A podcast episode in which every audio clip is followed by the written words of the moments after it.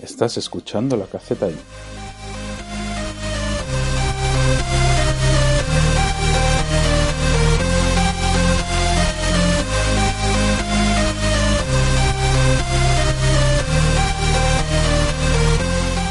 Es viernes y los viernes hay estrenos. El estreno destacado de hoy, por supuesto, no puede ser otro, es Animales Fantásticos y dónde encontrarlos. Y ya sabéis, historia de J.K. Rowling y dirigido por David Yates. En el mundo Harry Potter, David Yates ha dirigido La Orden del Fénix, El Misterio del Príncipe y las dos últimas películas de, de la serie que han sido las de las Reliquias de la Muerte. David Yates eh, se ha puesto a dirigir Animales Fantásticos y dónde encontrarlos y si nos ponemos a mirar en la lista de IMDB es bastante curioso porque ya aparece para 2018 la segunda parte y además como anunciadas la tercera, cuarta y quinta parte. Por lo que parece las cinco películas van a estar dirigidas por David Yates y van a estar escritas por J.K. Rowling. Además, para la segunda seguimos teniendo de protagonistas a Eddie Redmayne y a Johnny Depp.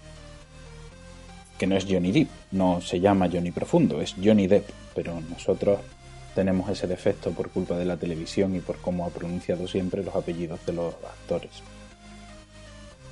En la película, si seguís un poco el universo Harry Potter, Eddie Redmayne hace Newt Scamander, Johnny Depp va a hacer de Geller Grindelwald, que era uno de los grandes amigos de Albus Dumbledore, Ezra Miller también aparece como Credence, Colin Farrell va a aparecer como Percival Graves, aparece Ron Perlman, tenemos a John Boyd, tenemos un cartel bastante grande y bastante interesante.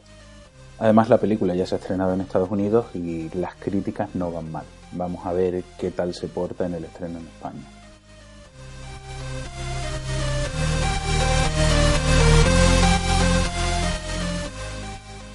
El siguiente estreno de la semana es Un traidor como los nuestros, que es una mala traducción de Our Kind of Traitor, que sería algo más parecido a nuestro tipo de traidor. Tiene de protagonista a Ewan McGregor, tiene también por ahí en medio a Stellan Skarsgård, así que bueno, también puede ser una cosa interesante. La verdad es que la crítica tampoco le está dando mucho bombo en Estados Unidos, tiene un 6,2 de 10, pero ahí va.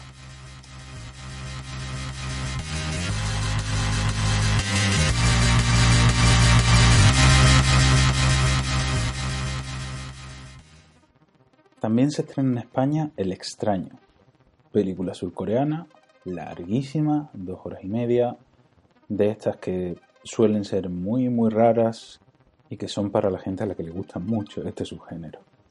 En Estados Unidos en la semana de salida se estuvo proyectando solo en 35 salas, así que podéis imaginaros cuánto subgénero es esto.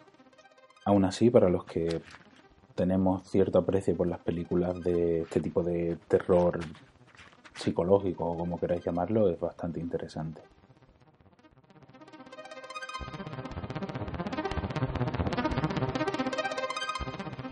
Y llega a cines con una semana de retraso a Arrival, La Llegada, una película que tiene a Amy Adams, Jeremy Renner y Forrest Whitaker.